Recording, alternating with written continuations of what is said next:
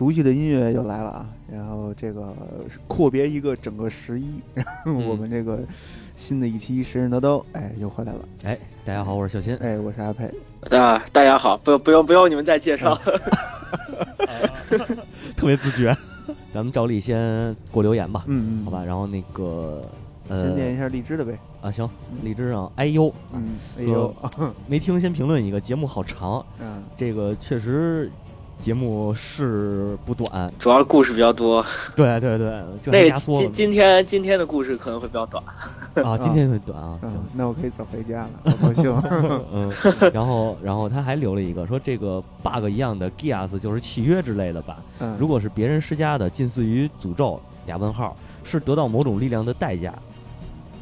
嗯，我觉得可以这么说吧，但是就是他有些契约是很不讲道理的，就是有些 盖世。盖世律法，对对对，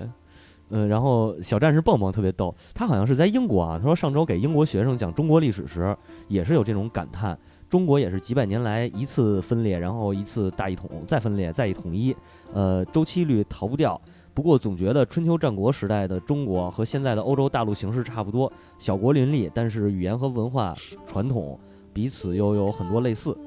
我我觉我觉得可能还稍微有有点区别吧。嗯，就是呃，跟那个如如果说跟现在的欧洲可能是有点像，如果说跟同时期比的话，比如说当时的希腊，那个区别还是比较大的，因为因为希腊当时国家政体各种各种国家政体林立都不太一样，但当时春秋战国时期特别有点像的就是那个百家争鸣，其实也是在讨论如何治理国家嘛。对对对对。对对，这个是有有点有点相似在里头。嗯，不过其实从大局上来说，春秋没有秦始皇的话，可能现在中国跟欧洲也差不了多少。呃，吞掉上弦月的狮子说这个，呃，库丘林是 Fate 中最喜欢的角色前三之一。嗯，哎，对了，那那个那个突然想起了，就是那个之前那个 Fate 不还出了个手游嘛，叫《Ground Order》，好像叫。嗯。那个手游里面那个就是库丘林有一段时间当过那个狂战士。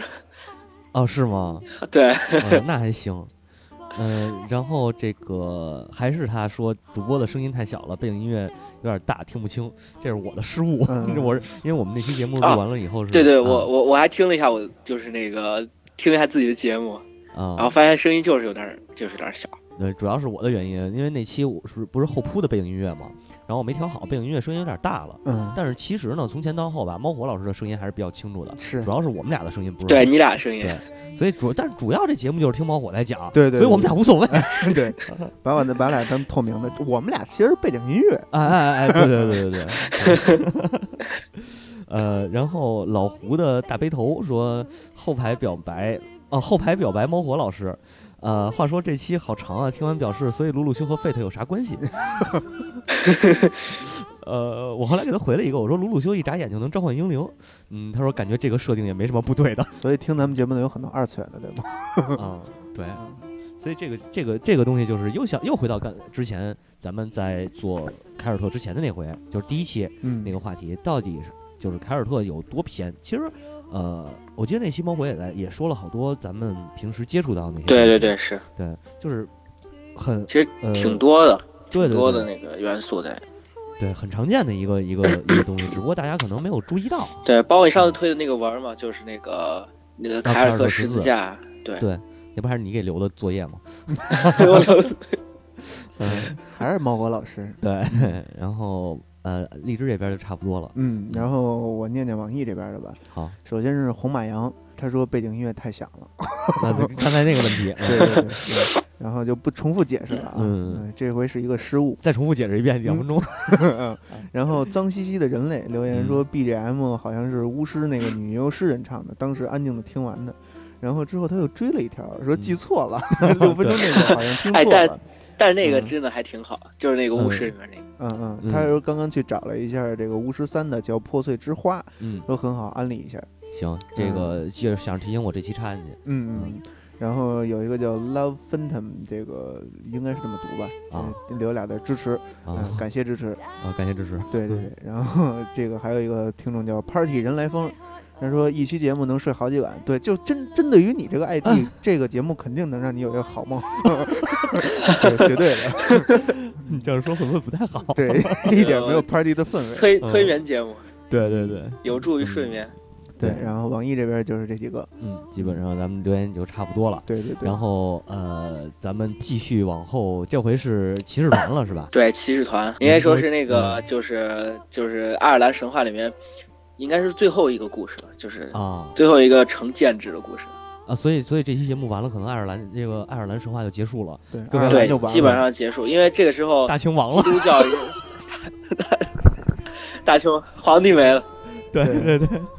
这这时候，那个基督教已经完全侵入了那个凯尔特神话当中，所以说这个，嗯，今天要讲那个芬尼亚骑士团的故事，就是它它主要依据于就是爱尔兰的史诗《芬尼亚传奇》，但是这个就是不像以前一样，比如说库丘林的故事就在《古里奥解牛记》里面，然后在这个里面我们涉及到非常多的就是在嗯一七五零年以后，包括一八多少年这些那个就是后。就后世所流传的一些一些东西、一些资料，然后也就是说，凯尔特整个的故事节奏就是越来越支离破碎，然后在这个里面甚至很少有就是完整的故事，就是完整的来龙去脉的故事，都是一个一个独立的小故事。呃，分家骑士团的这个故事可能会影响到以后，就是应该说爱尔兰最后的英雄史诗就是亚瑟王。啊，亚瑟王的那个，所以这期还不是最后一期，说的很有道理。对对对，恍然一大悟啊，恍然一大明白。嗯，然后就是乌托尼恩故事群，就是咱们上次讲的那个。嗯，然后就是主要是就是以库丘林为中心展开的，它有一个中心人物。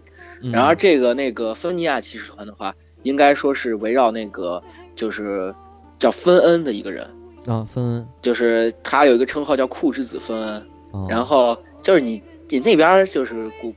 就是西欧那边老是喜欢用谁谁之子呀，都啊，对对，就是这对，是我是什么之孙，什么之子，对，然后叫什么？不是老这样吗？那个希腊神话里也都这德行。对，然后就是就是库之子，这个也就特别明白嘛，他就是，就是他的父亲叫库，嗯，然后他的儿子叫俄相，这个俄相，俄相是整个故事的记录者，呃，也有一个名字叫奥西恩。反正就是因为不同的翻译，他的那个现就是爱尔兰语里面就是 Ocean，Ocean，然后就是也不知道为什么翻译成俄相，但是中就是各种中文的那个省就是翻译过来的基本上都是以俄相为主要的翻译，是翻译成奥奥西恩，他是在一个马克就是一个叫马克思福就是马克福森的一个人的。就是他写的东西，在就是中译过来之后叫奥西恩。不过这个人是一个就是，嗯，基督教徒。然后他所写的故事，就是都是一些，嗯，比如说讽刺爱尔兰神话里面这些战芬尼芬尼安战士啊这些，他的这些就是讽刺故事那样的。啊，明白。啊，并没有什么，并没有什么意义。对对对。呃，这个芬尼亚骑士团的主要活跃时期是在就是阿特之子康马克的统治时期。当然，这个康马克并不是咱们之前故事里提到的前面所有的康马克。嗯，跟那没关系。这这个名字好像在爱尔兰里非常就是非常常见的一个名字。然后差不多就在公元三世纪左右，在他的统治时期，芬尼亚就是芬尼亚骑士团的位置主要是就是国王的侍卫队。嗯。然后他的主要兵员是来自于两个部落，就是叫一个叫巴斯卡纳，一个叫莫纳。这个有点像斯巴达那个。他们的双王制，呃，兵员也是来自这两个部落，然后就是相当于同时掌有掌握有就是芬尼亚骑士团的权利。啊，呃，就是一个是是一个政委，一个那个团长的那种性质吗？应呃，他们有一个团长，不过就是呃，底下骑士就是享有就是有就是为什么说他是那个圆桌骑士的那个呃就是前身呢？因为其他骑士就是也基本上具有平等的地位。嗯。明白，呃，很多人就是就是最早早期的一些研究认为芬尼芬尼安骑士团的那个故事基本上是事实，但其实这个这个可能会有点问题，因为在二这就是在那个芬尼尔就是我我我我一直在用哪个译名？芬尼安战士，芬尼安骑士团。芬芬芬尼亚芬尼亚骑士团，芬尼亚骑士团啊！我怕又是出现那个达达神族的那个，没事没事 没没事，大家理解意思就行。芬芬尼亚战就是骑士团兴旺的时候，就是爱尔兰就是并没有外敌入侵，就这些战争就是都没有记载，也就是说就是说很可能它只是一个单纯的神话传说而已，哦，就或者说是一一个一个就是那个就是美好的想象的一个故事化。其实小说，对，其实小说。这个，呃，在它的行文的一些嗯风格里面，你可以看出来，就是呃，这个这个故事跟那个之前的我们提到的很多故事都非常不一样。比如说沃尔斯的故事群主要是纪律，然后牺牲，然后命运对对命运的反抗，但是在那个但是在这个这个这个故事里面很少出现，就是大部分都是一些，比如说风流韵事。或者说仙漫游仙境之类的故事，哎，那他这故事大概成就是成书于什么年代啊？嗯，这个故事主要是芬尼，就是芬尼亚骑士团，芬尼亚，嗯，跟那个呃史诗叫《芬尼亚传说》，然后这个是从就是跟《古里奥杰牛记》的时间是比较相相像的，然后他们都是就是遗失之后，然后又在某个地方偶然间发现，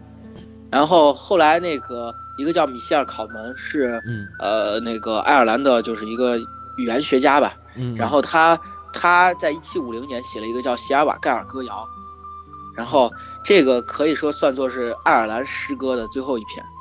就是最后一个爱尔兰文学作品。然后在那个一八六八年的时候，罗德里克·马克费登这个人，但这这个人我并我并没有找到他的资料，就是他叫写了一部书叫《凯尔特传传统中的漂泊流浪者》。嗯嗯，对，然后这个书包括坎贝尔是一个爱尔兰一个语言学家，然后他写写过一个就是《芬尼安战士》这本书，主要是主要故事来自于这些，然后还有还有一个非常重要的一部书叫《圣贤语录》，这部书是呃芬尼亚的一个战士叫基塔，然后他亲自口述于圣帕特里克，圣帕特里克就是在那个首先在基督就是在苏格兰爱尔兰地区传教的那个，对。就牧师。圣什么的，一般都是这个吗？对，然后他是，这是基塔亲亲口和那个口述给那个圣帕特里克的故事。嗯，然后再一个就是一八五八一八一五一八年一个叫李斯莫尔牧师全书，然后这个里面也记载了一些片段。你看这一一说这什么什么牧师全书，这就肯定是基督教。对对，嗯，所以说这个故事并不像之前一样。它是围绕一个一个故事，一个故事书或者一个那个传歌谣，然后就是展开的。它有非常多的碎片，然后在各个文学作品里，不同时期、不同地地区的文学作品。呃，米歇尔·考文在一七五零年写了一个叫《不死乡》的俄象叙事诗。呃，就是就是那个就是达纳神族他们住的地方。对，那比试。然后，对这个比较有意思，这个不死乡翻译的挺好，就是对他那个英文就是 The Land of Yours。也就是不死乡，然后那个阿特之子康马克，他是个真正的历史人物，但是那个就是芬恩这个人，也就是那个芬尼亚骑士团的首领，这个人到底有没有，就是是否是否存在真实人物，就不是很不是很能肯定。哦，然后当然那个芬恩跟所有的爱尔兰英雄一样，他有一半的达纳族血统。对，那那可能他就不是他的，他的母亲是。银币努瓦达的孙女。啊，银币努瓦达就是咱们之前提到过白银之手骑士团，对对对，然后那个呃，努瓦达和就是巴洛尔，就是之前那个巨人独眼巨人巴洛尔的女儿恩雅结婚，然后生下了卢赫，然后也就是说芬恩他应该算是卢赫的一个兄弟吧，远房亲戚。我操，太阳神卢赫，辈儿还挺大，对他比那个辈儿比库丘林还大。是啊，那个老鹰是吧？那个。如来佛祖也得管我叫声表表舅。然后芬恩的父亲是库，然后库他他的就是爷爷是叫一个他的爷爷叫纯莫，然后库是巴斯卡纳族的首领。啊，然后他跟莫纳族就是巴斯卡纳和莫纳就是之前咱们提到芬尼亚支撑芬尼亚骑士团两个部落。他和莫莫纳争夺过，就是芬尼亚骑士团的领导权。嗯，后来在一个在一个在一就是在诺克战役中，嗯，就是这个诺克是就是现在的一个叫卡索诺克的地方，然后在就在都柏林附近，然后他在诺克战役中被达纳族推翻，然后并且被杀害了。哦，然后那个穆尔纳就是那个诺伊女就是银币努瓦达的孙女，然后他就跑到就是就是森林里去避难了。然后在那儿，他生下了个男孩，给他起名叫戴姆纳。戴姆纳就是这个，呃，他长大之后就有了一个外号叫芬恩。对我我们现在就知道芬恩其实并不是一个名字，跟库丘林一样，他是个外号。外号。因为芬恩是白的意思，因为他长大之后他的肤色非常浅，包括头发颜色很浅，所以大家给他起个外号叫白人。在这个故事里有一个叫利利阿的人，嗯，然后他是掌管着芬尼，就是芬尼亚战士的财财就是财富。然后比如说还有一些有具有魔力的武器，就是从达纳时期流传下来的具有魔力的武器。然后对这兄弟，对后来后来那个芬恩就就把那个利俄给干掉了，然后他他掌握了就是这个就是财富和那个就是武器的钥匙。是清河神还是沙河神？然后呃呃，他以前像那个一个叫费纳加的德鲁伊，就是就是学习过一些知识，然后。对，在这里面我们终于出现了德鲁伊德教，不容易，然后对，在这个里面德德鲁伊德教其实出来的还是比较晚的，差不多就是在这个公元公元公元就是元年，就是到后面三世纪左右开始成就是成型的，就开始成熟。对对对，然后可能会以前会有一些自然信仰，但是后来才有了自己的教派和在这个信仰。然后费纳加这人，然后。他一直想就是抓住一个叫芬坦的鲑鱼，这个鲑鱼来头比较大，据说它是在那个大洪水时期，然后然后生存下的一个就是一个最就历史上第一第一个德鲁伊，他他就是他原来是个人，然后因为大洪水来临，他变成一条鱼，然后生活在这个就是就是生活在那个橡树底下，生活在一个橡树底下，然后他一直在吃橡果，然后所以说橡果在德鲁伊教里面有那个。就是智慧的，就是智慧的代表，所以说他具有了常人所难以企及的智慧。然后马法里奥诺风啊，对，然后费 费大家，呃，这个故事其实我就是这说句题外话，就是在这个里面我们也能看到德鲁伊德教，然后也能看到早期那个呃，就是凯尔特神话的一些行文风格，还能看到基督教的影响。比较有意思，是三教合一，是吗？对，然后 三教本来是一家，然后那个他一直想抓住这个鲑鱼，然后自己吃掉嘛，然后结果在分就是分帮他抓住了，抓住之后就是呃他不让分吃，然后就是让分你去帮我烤一下，然后但是你自己千万别吃，然后结果结果芬就是他并没有给分说这个鱼是干嘛，然后芬恩在烤的时候不小心把自己手烫了，然后他就把自己手手指头，就是就是。刚好抓住那个鱼，就是那个相当于可能就是那个杆儿的时候，就可能碰到一点鱼的皮肤，就鱼皮，他就被烫了之后，就把自己的就把手塞进自己嘴里面舔了一下，嗯，然后就是结果结果那个，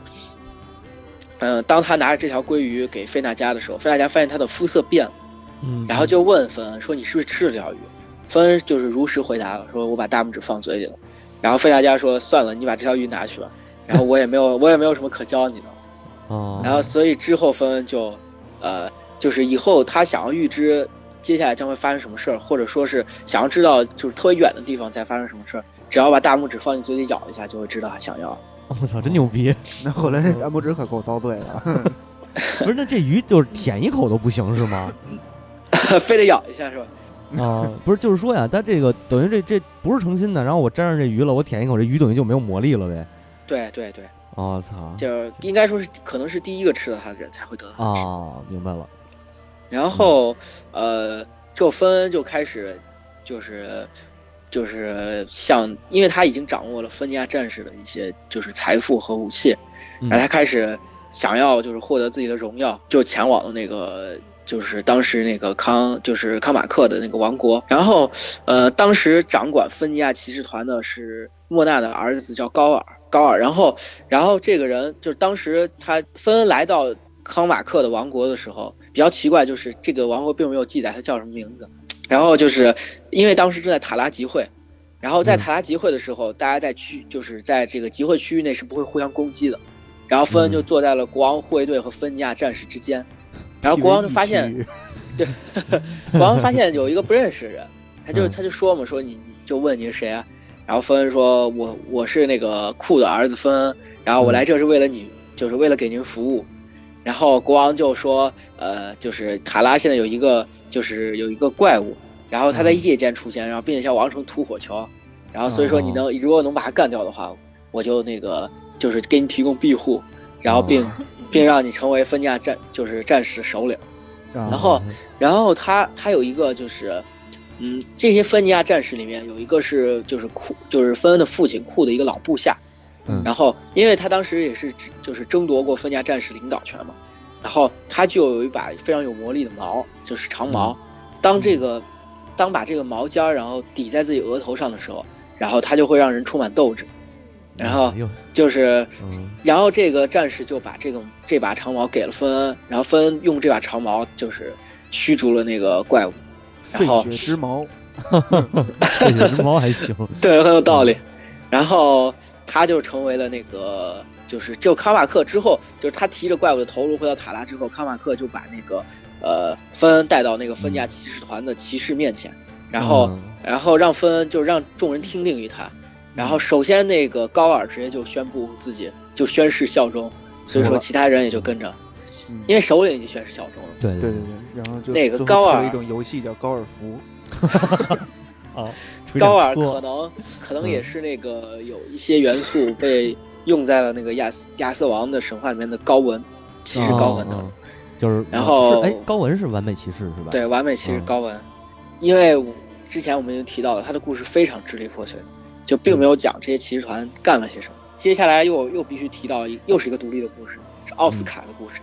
啊，就是啊奥斯卡。然后那那个小金人儿是吗？小金人俄 就是俄相有个儿子，奥斯卡是俄相的儿子。嗯，然后他应该是在芬尼亚骑士团里面就是最英勇的一名战士。啊然后他一次战斗当中，传出他一次战斗当中砍死了三位国王。我操，然后，呃，他有点像那个狂战士之类的。有一次他愤怒的就是时候，结果误伤了他朋友和他同学，就是他他的朋友和他的同学莱纳。然后所以说就是也就是一个毁誉参半的一个这个人吧。嗯然后秋林认识的，那那那美女都脱光了，你看那冷静下来，是是 是，然后奥斯卡在哥拉之战当中，然后嗯就是战死。哥拉之战我们可以后来再提提及，然后也是个非常重要的战麻。将的时候，想凑一桌国王麻将的时候被战被打死了。哦，芬尼亚芬尼亚战士骑士团有他自己的准则，嗯然后这个准则主要主要是因为一件事情的发生，就是陆家之子吉娜。嗯然后芬芬恩有一个部下叫吉娜，然后他是那个，嗯，因为他的父亲就是陆家，然后是一个就是芬尼亚骑士团中有声声誉的一名战士，所以说就是芬恩就对吉娜抱有那个就是非常高的期望。但吉娜是特别懒散，然后总是吹嘘自己，然后从从来不训练士兵，然后老是出去打猎，然后就最后就芬尼亚就私下跟那个呃吉娜就就问吉娜说，你知道为什么大家都不喜欢你？但吉娜就是说不出个所以然来，嗯所以说芬恩就教给他的一些就是就是芬尼亚骑士应当所遵守的一些准则。嗯，然后后来吉娜也成为了就是路就是那个芬恩的得力得力干将。三就说是那个 那个呃芬芬尼亚准则就是应该说非常像那个骑士骑士精神，就是骑士准则。比如说不要责难权贵，然后不要与人争吵，嗯。然后对妇女、小孩、诗人要亲切温和，然后不要自吹自擂啊什么的。嗯。然后或者还有一些就是尊就是忠诚，然后嗯。长官不能虐待手下，嗯。然后不要道听途说啊这些这些嗯这些的一些准则，呃，包括一些生活上对生活上一些建议，嗯。比如说不要常去酒馆，不要对长者吹毛求疵，嗯，然后然后要就是慷慨，然后在、哦在首领面前也不要有压力，然后但是也不要口就口不就是口不择言那种，嗯。不卑不亢。对，对，不卑不亢。然后呃这些就是后来这个准则就被传开了，本来就是只是给陆家说的嘛，就是给哦陆家之子那个吉娜说的，但是后来就被传开了，嗯然后所有的就相当于成为了一个骑士团的一个守则。那哦，然后除了这个守则以外，呃，分就是芬想进入分家骑士团，还必须通过非常严苛的测试。嗯，然后首先那个必须要精通诗学十二书，这个有这个就是那个嗯，爱尔兰就是里面一个类似于呃《诗经》的一个东西，嗯嗯啊，就是这样的。然后而且必须熟练的用盖尔语韵律和节奏复出诗篇。哦，我 然后而且而且那个他要用一块，就是给他发一块盾牌和一个手杖。嗯然后把它埋在齐腰深的土里，然后同时就是防御来自九个勇士向他投出的矛，如果受伤了就会被淘就会被淘汰掉。嗯啊，然后再一个就是这个叫被窝里放屁，能文能武。是 对，然后还要把他的头发编成辫子，然后被芬尼亚战士然后追着穿过森林。如果他被就是就是芬尼亚战士赶超，或者头上的辫子散开，或者只要踩裂了一个木棍，然后他都会被淘汰。我靠，太严苛了。然后对，然后还有一个就是测试项目，他必须跳过一块齐眉高的木板，然后并且全速跑过一块就是低过膝盖的木板，然后。并且必须要在跑步的同时拔出自己脚底下扎的，就是荆棘，而且不能减速。我靠，这是一个杂技这个考验的什么杂技团的一个测试项目。对，就是总之总之那个通过这系列严苛的测试，然后必须遵遵守这个准则，然后才能加入芬尼亚骑士团。但是我的话，我肯定不加入。图什么呀？但是他这个芬尼亚骑士团是啊，但是他这个是一个没有这个这个什么，呃，高高低贵贱之分，就是谁都能去。对对对，对是，但是主要还是那两个部落的人，两个部落的科举。哦，然后那个呃，我们就可以讲到就是俄相，俄相他的出生，嗯，就是俄相，俄相有一天就是芬恩领着他的同伴，就是就是去打猎嘛，然后他们在他们在阿兰山附近，然后突然一个特别漂亮的鹿，然后跑到路中间。大家就开始追赶，然后就是，结果那个路跑非常快，除了芬恩和他的两个猎犬叫布朗和斯格洛以外，其他人都被甩掉了。嗯，这两个猎犬，他们的出生比较奇奇特，我不知道该用一个什么样的词来形容。我讲了这个故事，你们就知道，就是呃，蒂兰是芬恩的母亲穆尔纳的一个姐姐，然后她被别人用魔法变成了一只猎犬，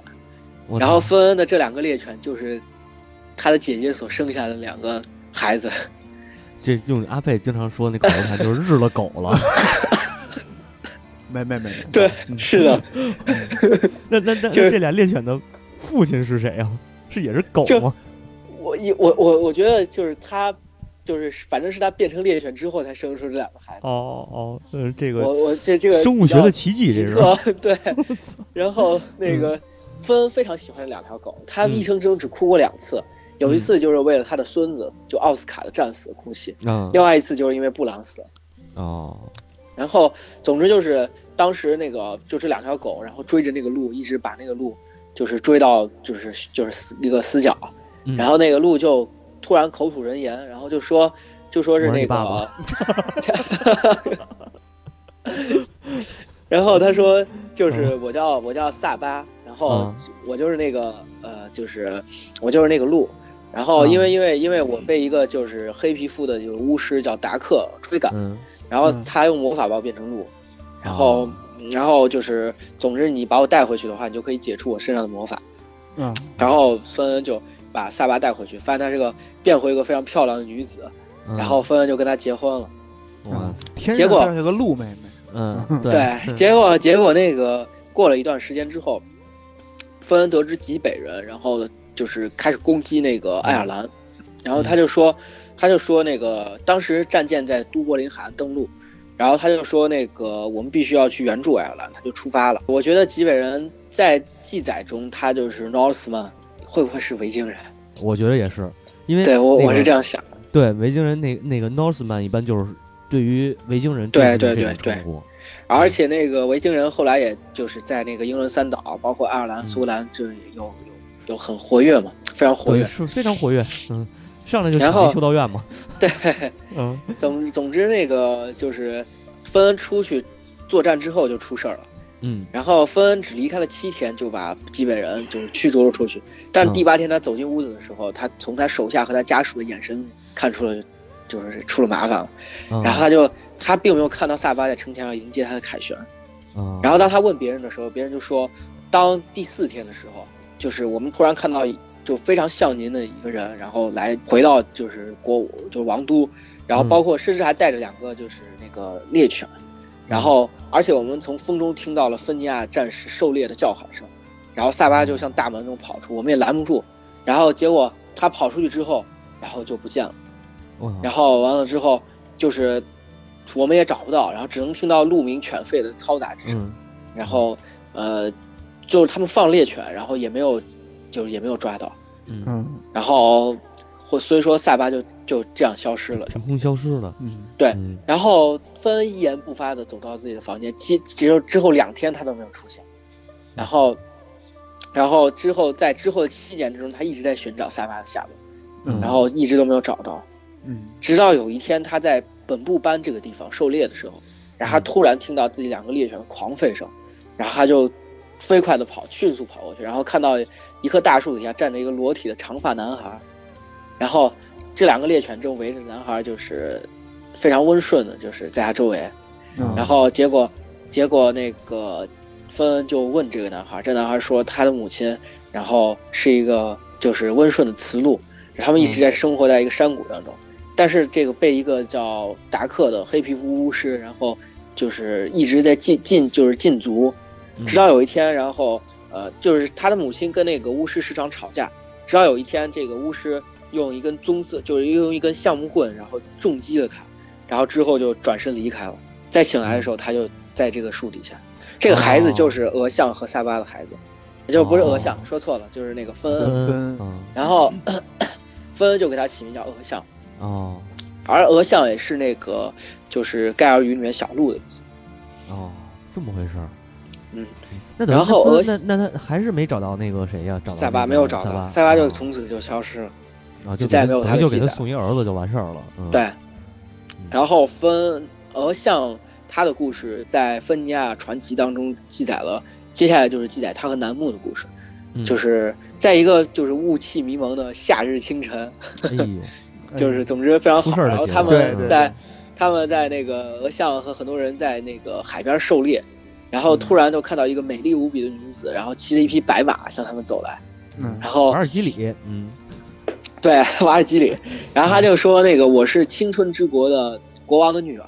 啊然后然后我终于找到了你，然后库之子芬。恩，然后他又给俄相说，转过头去俄相说，你愿意跟我一起去我父亲的国土，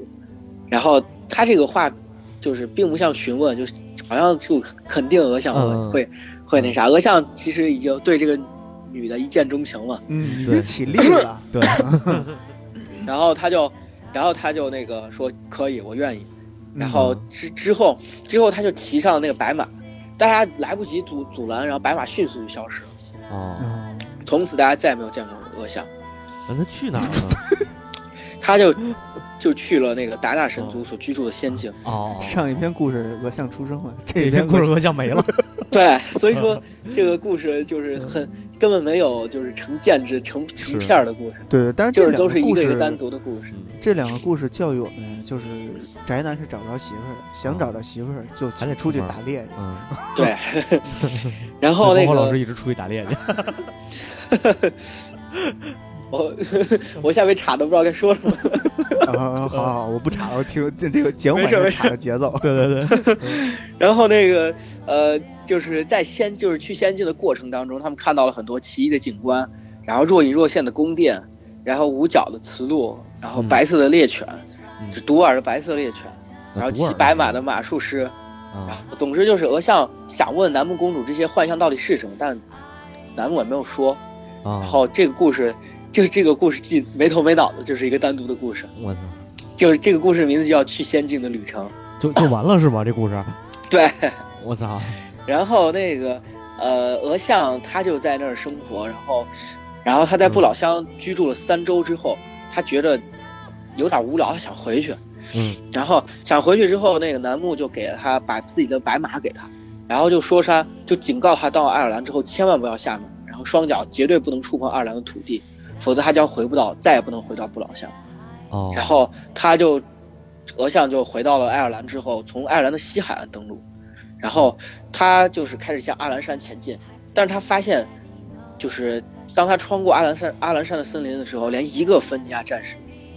身影也没有看到，只能看到零零散散几个人在田里耕作。嗯然后最后他看到到了阿兰山之后，就是原来上面有就是成片的宫殿，然后堡垒，然后就是都是白色墙壁的，都是那种宏伟高大的堡垒。但他现在只看只能看到草地和远就是山丘，然后黄牛在中间吃草，他就特别恐惧，他觉得是其实是那个楠木不想他回去，这他其实是仙境的那个幻术。然后他就，对，他就张开双臂，大声呼喊芬恩和奥斯卡，但是没有人应答。然后他又大声呼喊那个猎犬，然后，嗯，他就是同时伸长了脖子，然后捕捉声音，但是只有只能听到风声。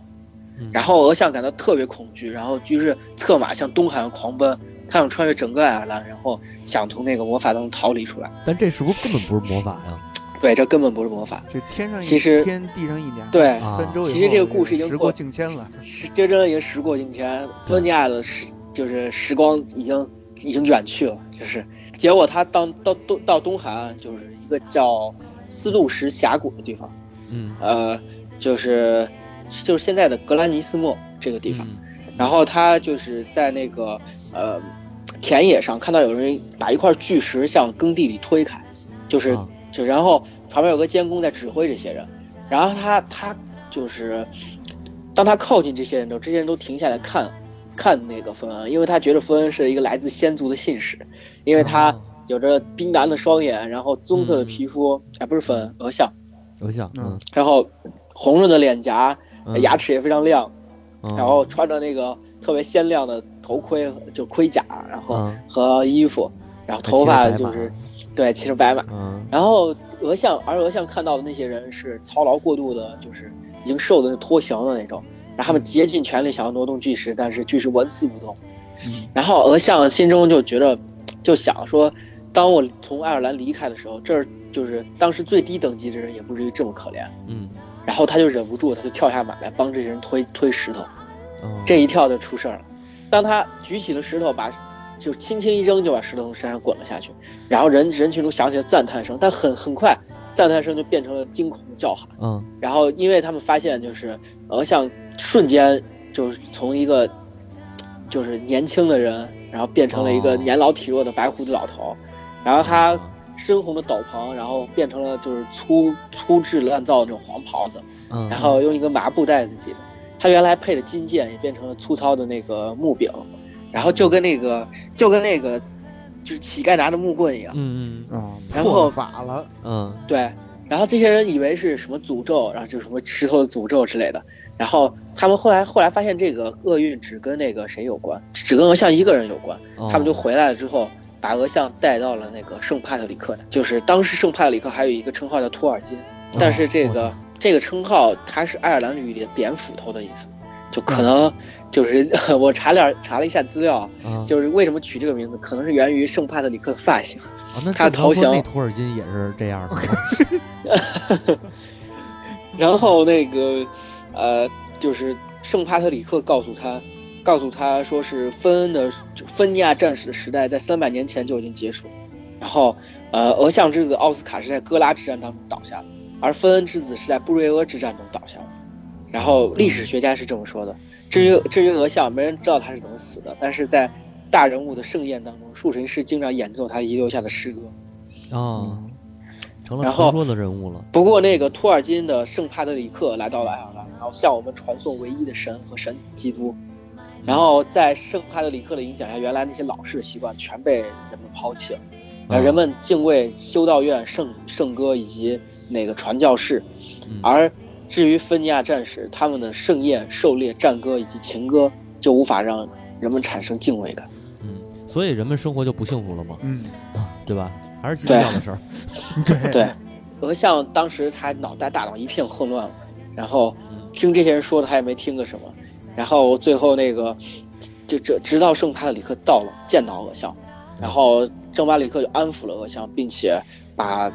俄像所了解的英雄的回忆，然后以及他们在爱尔兰森林里、峡谷里，就是野地当中无忧无虑那种生活，然后就是记载了下来。这段传奇故事现在只能从那个叫米歇尔考门，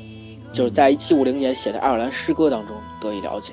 就是这个诗歌集就叫做那个呃席尔瓦盖尔歌谣，然后这个诗歌当时哎我不知道有之前有没有提到过，它应该算作是爱尔兰文学当中的最后一部作品。啊，嗯，对，之前好像说过这个，嗯对对对，然后那个呃考门呢，他这个盖尔瓦席尔歌谣，然后就是希尔瓦盖尔歌谣，然后他这个是呃也肯定是根据早先的一些传统材料和加工而成。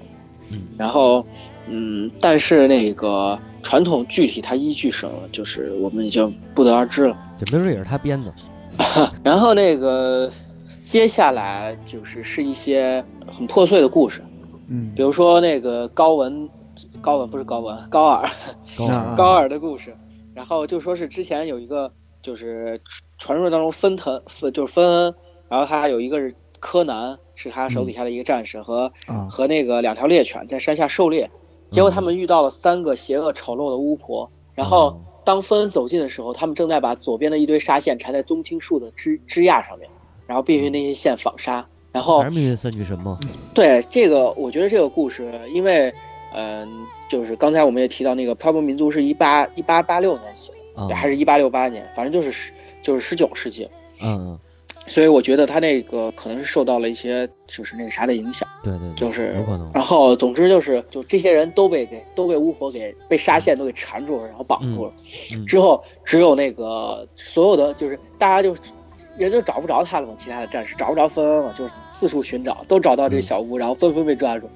然后直到那个高文来了，然后嗯高文就是他被称作狂怒的狮子，然后嗯。赵端的导火索，心灵的大师高高尔高尔吧，啊，高尔对莫纳嗯之子高尔，然后他跟巫师展开了一场恶战，然后他把嗯。其中的两个巫师干掉了，给那些战士一个一个松绑。嗯。然后第一个松绑的是那个芬尼亚战士当中的，相当于随军诗人，当然他也是一名战士，嗯。就是芬格斯。然后之后他给那个高尔唱了一首赞歌，然后哦。这时候另外一个巫婆就变成了一怪物，然后他让他让芬恩从从那个就是人人手当中挑一个跟他单打独斗，嗯。然后然后结果那个芬恩请分别请求了俄夏奥斯卡基塔，然后以及嗯。其他的战士迎战，他们都因为就是巫婆就是之前那个虐待和侮辱，然后心中羞愧无力迎战。直到那个颗海藻，不是，那他们这个场景也挺没溜的，就是谁好不容易救下一人，然后你不接着救人，你唱歌，对，嗯，太没溜了。然后对我刚才也想说这个，结果芬恩嗯。当芬恩决定自己出马的时候，高尔高尔虽然嗯。经历了惨烈的战战斗，但他还是就是决定，他说没有战士就是君就是君主。就是不是那个首领不能在战士没有死绝之前，然后拔出自己的剑，嗯。然后他就他就跟那个敌人对战，然后最后他终于干掉了，就是干掉了那个巫婆，嗯。这就是那个魔，就是在那个这个漂泊民族里记载的是魔洞，这个故事叫魔洞，不知道为什么叫魔洞，很奇怪 很奇怪的故事。是，接下来的故事是记载在那个芬尼亚战士当中的，嗯，就叫加林山的追捕。嗯。这个故事比较，就是它是以诗歌的形式描述的。嗯，这个故事呃我是这样想的，它这个故事可能表达了一些希望表达一些什么样的情况，但是在后面的传播当中，它的本身所要表达的就是意图给遗失了。啊，嗯，又被总之又就是被被人篡改了，对，总之就是他是这个故事讲的是芬恩，就是他受到了湖之仙女的一个那个诅咒，然后变成了个老头儿，嗯。然后结果大家大家都没法认出，就是大家在又又是芬尼亚战士到处找那个芬恩，啊 然后他们终于找他们在嘉陵山的山顶的小湖旁边找到了一个可怜兮兮、腿脚无灵的老头儿，然后他们向他问话他，叫奥德修斯是吧？结果，结果老头儿就是老头儿就是那个芬恩嘛，但是大家都认不出来。然后，直到那个基塔，然后把那个芬恩给认出来了。然后结果，芬尼亚战士就把芬恩就带到了那个达纳神族的那个仙山外面。他们又是一座一座挖山，嗯。挖了三天三夜，然后最最终于挖到了那个诅咒那个芬恩的达纳神族的那个仙女的地方。啊，然后他仙女就是给了，就是芬恩喝了那个水，喝了一就是他手捧着一个金角做成的那个就是杯子，然后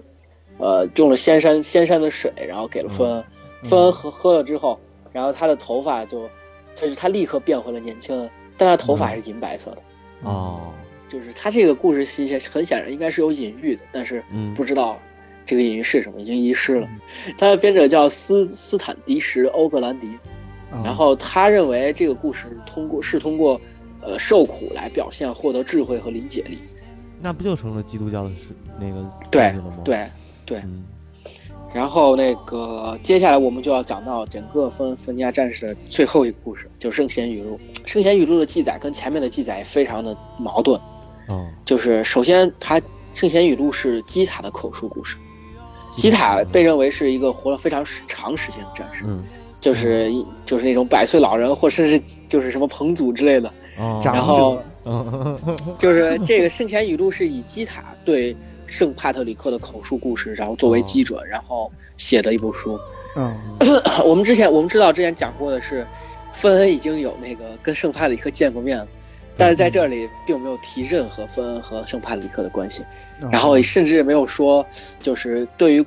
对对于俄相，哎，我们哎说俄相说错了，说错，刚才说错了，是俄相。啊俄相跟就那个对嗯。对于俄相在青春岛上的不老之乡的传说也没有只字未提，啊，这就就另一个了，对，完全是另一个故事。传说中那个就是当时圣帕特里克来传教的时候，然后碰到了就是芬恩刚好骑着那个猎物从就林林间出来，然后大家都非常惊恐，然后当时那个传教士就指着分指指着基塔说，然后你并不是我们这个时代所说你并不是我们这个所处时代的人，然后接着圣帕特里克就是浑然不惧，然后他就像将圣水洒向那个那个基塔，嗯圣水，然后接接着接着基塔就坐了下来，然后跟那个圣帕特里克开始讲述他的故事。嗯嗯然后那个呃，帕特里克就问那个基塔，库之子芬恩可否算得上是一个明君？然后他就基塔就开始就是大肆褒奖了芬恩，然后开始呃，应该不能说大肆，总之就是热情洋溢的褒嗯褒奖啊，就是说了很多好话，然后开始讲述芬恩的光辉历史。啊，然后讲完之后，圣帕里克就说是这次来传教，就是真的不是在消减我们虔诚的生命，也不是放，也不是忽视我们的忽视我们自己的祈祷，而是跟你谈话让我觉得时间过得太快了。嗯接着基塔又讲述了另外一个关于芬恩的传说。这时候讲完之后，帕特里克具体讲的是什么并没有记载。然后嗯帕特里克被这个传说深深的迷住，他不仅呼喊道，就是文章是这么写的，说基塔成功和祝福在向你召唤，这对我来说是一次心灵和思想上的升华。再给我们讲一个吧。然后从这开始，这是前面所我们所讲的都是圣贤语录的序言，嗯从这开始圣贤语录就就开始讲故事。啊，这个还比较今天的这个还是节目刚开始对吗？啊 这样那个啊，不是，就说是刚才那个我说的，他们碰到基塔，然后包括基塔给他们包奖是芬恩，是基塔还是是俄相？基塔基塔基塔，哦哦基塔哦就给他们说分恩的好话，对，是不是很乱？我在嗯找这段资料的时候，我也觉得很乱。然后那个呃，一他们就一边讲故事，然后一边向塔拉前进。然后只要看到山、堡垒或者井或者一些建筑物残骸，嗯，他们就就是圣帕特里克都会向基塔打听，嗯然后基塔就会说出他们的名字以及相关的传说。嗯所以说这个故事它是非常支离破碎，然后并且落入所以后就是后来有一个名字叫贝吉塔，哦哦，贝吉 因为他看见山就能背下一个故事。对对对背一下对，背吉塔，卡卡罗特，你给我解释解释。卡卡罗特就是之后再遇见我再解释。哦哦，行，我操，可以可以可以，嗯，非常的好。非常的好。然后那个，总之就是，呃，圣田语录他们就就是记载的都是非常破碎的一些乡间乡间传说，嗯并且甚至用大大就是很大的篇幅来描述命运之石的故事，啊就是我们之前讲到的嵇康石嘛，定命石，嗯或者叫贤者之石，嗯。就是最早最早讲过，请大家去听那个神就是神话时代对第一期，对，就是总之在这里面比较成建制的一个故事就是德莫特的故事，嗯。然后接下来有几个非常小的故事，然后就是讲的是基塔和芬恩的一次冒险，呃，这个名字叫斯斯蒂乌纳蒙的布鲁夫宫布鲁夫宫殿，嗯，然后他们有一次在探索的时候，然后突然就是天降暴雪，然后他们就找到了一个地方避雪，然后这时候他们发现那个是进去之后是个宽阔的大厅，然后灯火通明，并且有二十八个士兵在里面驻扎着，然后那个这时候就是有一个人来找他们，然后然后说是我是那个东，我的名字叫东，然后我是米迪拉的儿子，米迪拉就是那个达格达的儿子嘛，就是伊藤的伊藤的丈夫，对，然后就是这个这个得上听第三对听第第三期。第三期，对对对，嗯对，就是米莱西安大堆王。对对对，嗯然后，总之就是那个他们在就是达纳神族在进行内战，嗯然后，然后总之就是每年就是他们就是现在他们这一波人已经死的就剩二十八个人了。然后完了之后，说是今晚希望芬恩去那个暴风雪是他们所召唤的，就是希望芬恩来帮他们忙。嗯。然后芬恩就帮他们战胜了，就是来杀掉他们的人，嗯。然后并且就是一直从早战斗到晚，然后嗯。结果那个在这个故事里面，就是这个故就是那个他们，咱们之前不是说基塔遇到宫殿啊，就是贝吉塔嘛，对就开始，讲，嗯。然后这时候他们就是也是在这个宫殿讲这个故事，结果刚讲完，然后突然就有一个年轻的士兵向他们走来，然后穿着高贵的绸缎衬衣，然后然后包括树就是流带流苏的深红色披风，然后他就是这三十二十八个士兵之一，嗯。然后他向那个帕特里克表示自己的敬意和感谢，然后并且向基塔跟基塔打了声招呼，这样，然后帕特里克接受他们当晚的邀请。这个故事非常有趣，就是说是，呃，爱尔兰的基督教到了爱尔兰之后，并没有像传统的基督教那样嗯。非常极极端的排外，对对对，然后它跟当地的那个文文化包括神话交就是融合的非常好。嗯。温很少有出现那个对，确实是温和派，包括咱们之前那个爱尔兰十字，嗯。爱尔兰十字那个里面也说了嘛，就是他那个非常具有民族特色的基督教。没错，然后那个为什么就就是为什么把这个故事单独拎出来讲，就是因为这个原因。然后圣贤语录的故事，除了那个就是德莫特以外，还需要就是提到另外一个叫李斯莫尔牧师全书，嗯这个是手稿。啊然后就是他，他是在一五一八年，然后就是开始流传的。然后，呃，这个他这个书的作者叫詹姆士·马克格瑞斯，啊然后他是一个在在阿阿吉斯寨的一个李斯莫尔牧师，然后他他是记载收集了一些当乡乡间的一些传说和诗歌，然后完了之后，把它那个整理成这个手稿的。哦就整理成这个。我在这个故事里面很有意思，就是，嗯，我们可以发现，在一就是十六世纪，嗯苏格兰和爱尔兰的盖尔语应该同属一种语言和文学，因为它这个手稿的来源分别从苏格兰和爱尔兰来。嗯然后，但是当时苏格兰属于高地凯尔特人，而爱尔兰属于巨石凯尔特人，或者说是那个就是低地凯尔特人。嗯然后这但是这两个分支都那个继承了诗歌的传统，然后并且那个俄相和帕特里克式对话，然后非常多，就是包括那个圣贤语录、里斯莫尔牧师全书这种类似的这个谈话，就以谈话记载的，比如说非要说的话，就是像《论语》这样的子曰什么什么这种形式的文体，实际上是来源于基督教，所以说这个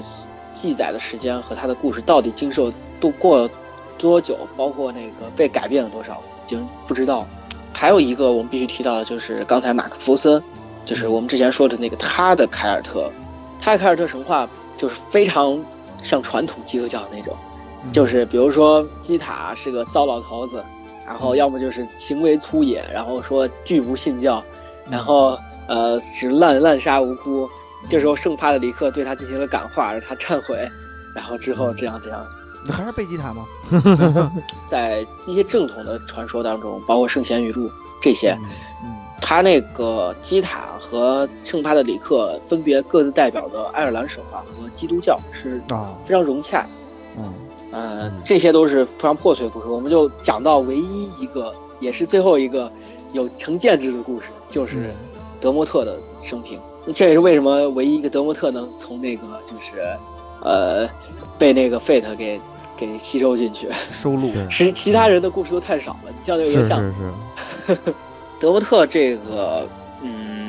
其实，在非常应该是大家最熟悉的一个爱尔兰省，除了库丘林以外，嗯。就是它它有一个翻译译名叫迪卢穆多，迪卢穆多，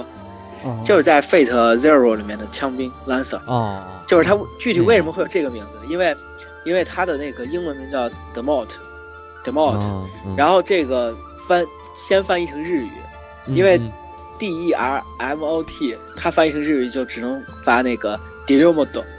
嗯第一然后对对对对对对，然后再嗯又从那个啥翻译过来之后，嗯又从日语翻译成中文，就变成迪卢布多了。对对对啊啊，等于实际上是二次元的力量，这时候对，嗯其实他应该就是比较好的翻译，应该是德莫特，嗯因为那迪迪卢姆穆多听这个 说起来读着挺挺难受的，是是是，我一我一直没法流畅的读出这个名字。嗯，听着像一个怪兽的名字。嗯然后他的故事主要记载在那个就是《圣贤语录》里面。嗯，呃，我我就是在这里，就是在那个芬尼亚骑士的传说当中，就是就是刚才说到那本书，就是《芬尼亚传奇》当中简略的记载他的一些就是生平。首先，那个德隆特的他的生出生啊什么的并没有说，然后只是说他那个被爱神安古斯欧哥所收养。嗯，然后那个就是之前我们提到达纳神族，他他其实他也有达纳神族的血统。然哦，后德德莫特应该说是芬恩最宝贵的一个朋友之一，应该就是是非常有声誉的一名战士，就是说是，呃，他是芬恩就是手底下一个得力干将嘛，呃，嗯这个人就是他有个绰号叫爱之印记，然后他是如何获得爱的标记这个就是称号的呢？就是因为他以前跟那个呃，他和他的同伴高尔、柯南和奥斯卡一起打猎的时候，嗯。然后遇到了一个老头，嗯。这个老头就是还有一只公羊和一只猫，啊。这些人请求借宿一夜，老头应允了。然后这时候老头就让那个芬尼安战士，然后帮忙，就就是他们在享用晚餐的时候，那羊突然跳到那个餐，老头就让大家帮忙把那个羊给就是给弄给给不是给让他把它拿下来，啊，大家都没法把它就是成功地让他离开桌子，然后只有高尔让他离开桌子，但是也也他自己也摔倒了。嗯。然后，结果老头让那只猫，就是把羊给带回去，并将其拴起来。猫非常轻易的就完成了。四个战士感到非常羞愧，但老头解释说这没什么好羞愧的，与他们就是那只羊，它的名字叫世界，而这只猫的名字叫死亡，哦，也就是他们在对抗世界。我操，这可能是有些隐喻的吧。然后对对对，然后，总之后来夜间这四个战士就休息了，突然有个年轻的女孩就来到这里，然后她就是给那个德莫特，只有给德莫特说，呃，你只能拥有我一次。啊，德莫特说为什么？嗯因为他说，因为我叫青春。哦哦，然后他就给，后来他走了之后，就给德莫特身上留了一个标记。这样的话，嗯任何一个看到德莫特的女人都会爱上。哦，哦，万人迷在 Fate 里面，在 Fate 里面，他的表现为他德莫特的脸上的一颗痣。嗯嗯。然后那个能找着这这这标记？我也想要一个。那个呃，接下来这个故事叫追逐吉拉达卡，这是德莫特是其中的主，也是其中的主角。嗯。就有一天，那个芬家战士打猎的时候，然后就是，呃，芬恩和他的就是战士看到，呃，有一个体型巨大，然后面貌奇丑的乡下人牵着一个，但是牵着一个非常神俊的马，然后而且体型那个马体型非常巨大，然后说愿意为自己效劳，然后并且说他的名字叫吉拉达卡，然后呃，但是这个因为这个人非常丑，就是芬恩有一个 Gas 就是不能接受，呃，对于效忠他的请求，也不能拒绝，哦不能拒绝。别人说我要效忠你，就必须应，必须得答应必须得答应。然后，但是那个人非常丑，然后大家其他的战士就老讽刺那个人。嗯，但是那个马非常神俊，有十三个战士，甚至包括柯南就骑到了那马上讽刺那个人。结果那个结果吉拉达卡就很生气，他就他就跑了，跑了之后马就跟着吉拉达卡跑了。哦结果大家就亲眼看到他消失在缥缈的西方，就是海海岸线海岸上嗯就消失了。消失了之后，就是就是只有德莫特，然后就是亲自去追踪。然后德莫特就是他爬上了那个悬崖，然后想要就是绕到那个岛上看是不是到那岛上去了。然后完了之后，结果他爬上去之后，发现他自己不在一个就是气候特别优美的一个土地上，嗯然后这儿就是鸟鸣清脆，就是那种什么就是桃花源之类的。对对对，然后他突然发现一口井，然后旁边挂着一个古怪的牛角。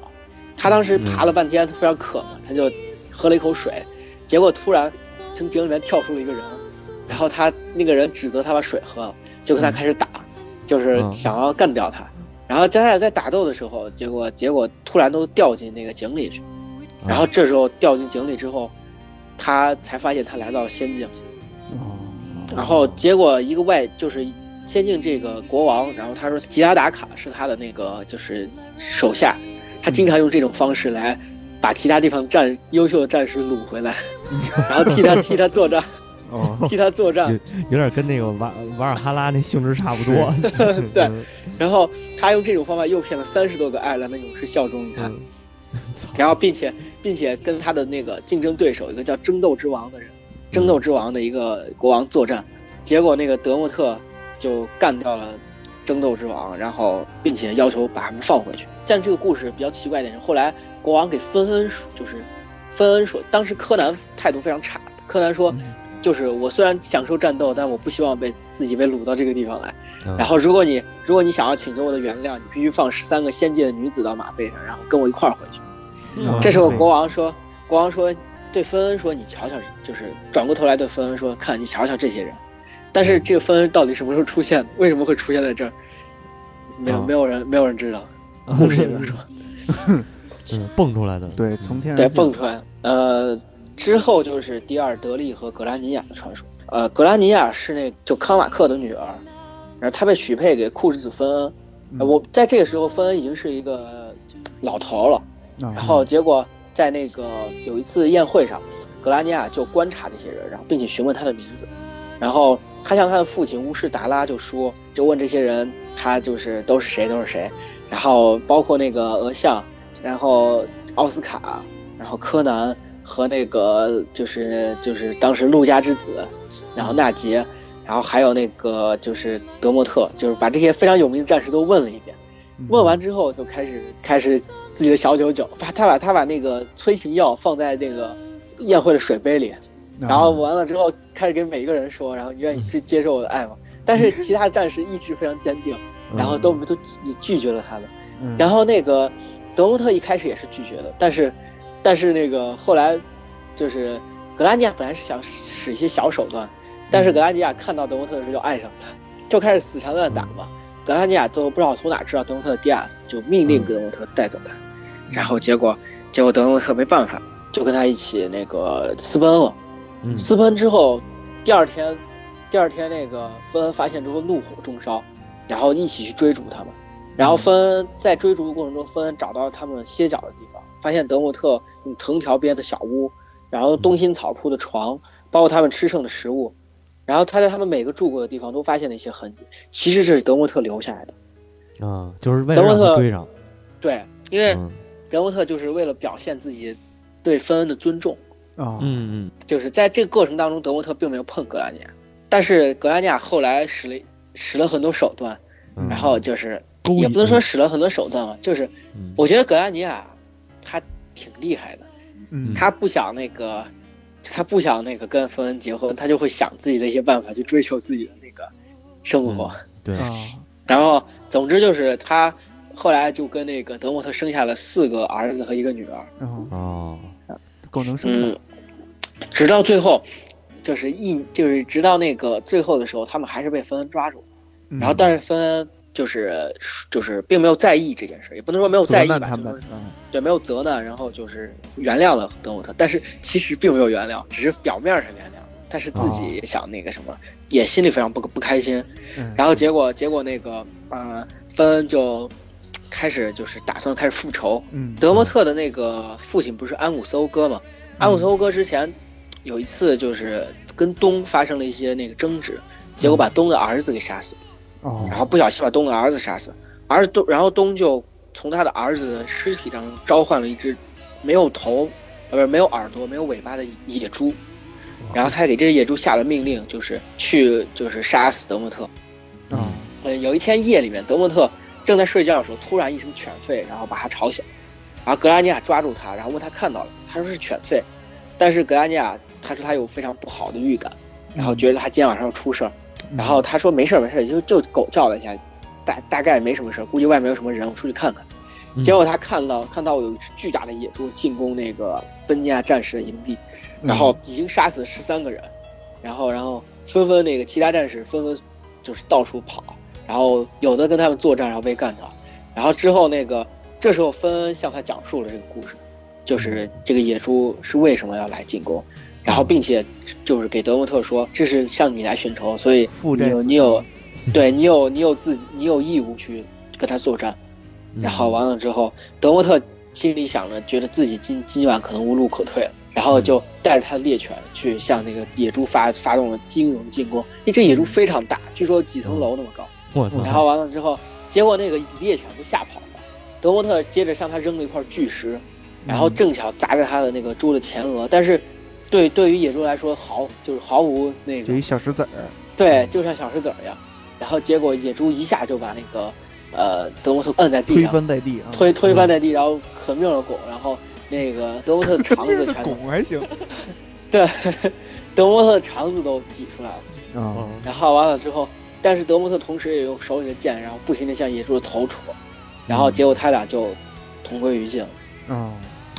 这时候那个在当时德莫特还没有死，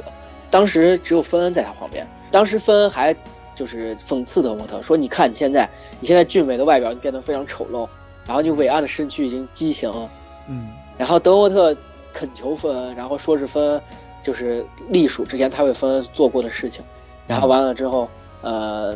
也然后这时候恳求芬恩给他喝一口水，然后因为芬恩因为那个就是芬恩有一个神奇的天赋，他从两个手掌中拘来的井水可以让任何一个伤者恢复健康，哦，然后但是芬恩并没有答应，嗯嗯就是十芬恩故分感动，然后拒芬绝他，芬恩故意把那个就是弄了井水过来，但是故意从指缝里全洒了。啊，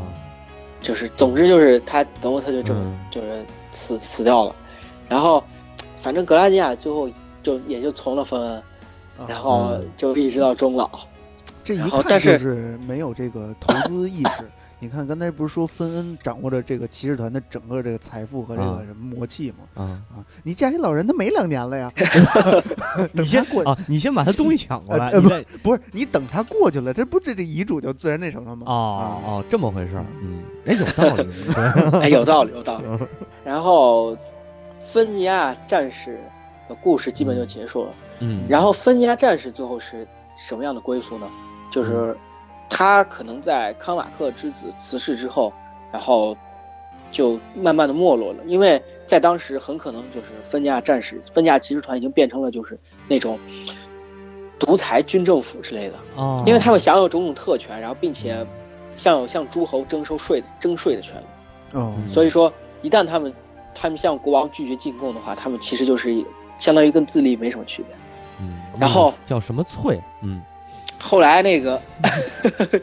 什么翠，对什么啊，翠，对，后来那个就是他们两个部落之间也发生了争斗，然后他们分别向那个苏格兰的高地凯尔特人就是求助求援，然后呃布瑞布瑞斯的芒斯特芒斯特王国，然后和他的军队给那个莫纳这个部落撑腰，然后爆发了芬尼亚历史上就是不能说历史上就是神话故事里的最后一场战役，也是最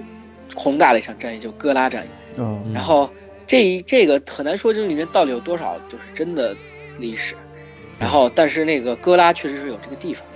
它的地方在都柏林的现在的都柏林的这个叫加里斯顿的地方，哦。然后而这个哥拉之战记载在凯尔特传说中的漂泊流浪者，就是刚才我们说的那个，然后那个嗯坎贝尔的芬尼安战士当中也记录了这个故事，然后记录了奥斯卡的战死，然后总之这场战役当中，呃。这个结束之后，全爱尔兰只剩下老人，嗯，然后和孩子，然后芬尼亚战士都已经全部就是同归于尽。战同归于尽，嗯应该说这是一个也是一个伟大爱尔兰史诗的挽歌。嗯然后坎贝尔在记录这个故事的时候说到，每当这个故事讲完之后，苏格兰的就是农民和牧羊人，然后都会脱帽，然后表示敬意。哦。然后完了之后，就是很多民间传说当中，有人说在夜间讨论芬尼亚战士的故事，会召唤来芬尼亚的英灵。嗯我操。总之，这个故事就是从此就是只是流传在民间。嗯，然后他的录音的时间啊，可就是晚上。对，我咱咱不在爱尔兰地区啊，哦哦，对，那个爱尔兰很多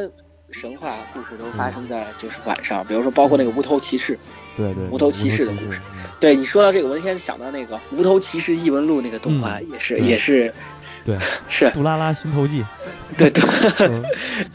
总之，这个故事就结束了。我们在这个故事里面，这一系列故事里面可以看到，它跟之前故事有很大的区别。嗯，其实这些故事是是受了凯尔就是基督教行文和他的那个一些文学文学习惯的影响，然后嗯而且他讲了很多奇闻怪谈、风流韵事之类的事儿。然后给后期的那个那个骑士小说就奠奠定了一个基础对。对对对是，嗯而且那个并失去了一些凯尔特前期神话那些严肃崇高并且华丽的那个、那个特点。然后而且战争都是一笔带过，讲的都是这些战士平常生活的故事或者冒险。没错没错，其实芬恩的传说在盖尔语之就是流传的时候还是非常完整，就是这个根据记载。然后，但是盖尔语，咱们也知道，就是盖尔语后来是遗失了。对。而那个现在爱尔兰，嗯，它的盖尔语复兴也基本上算是失败。嗯。所以说，很多盖尔语的诗诗歌就这么就这么遗失了，没有人再去把能把它解读出来。呃，而且也不像《古里奥节牛记》，咱们之前提到的，就是那个非常完整的故事。是。基本上那个神话时期的凯尔特，嗯嗯，也就结束了。对，呃，是这样啊。下一期啊，咱们先开一个脑洞，因为之前聊了很多这个，呃，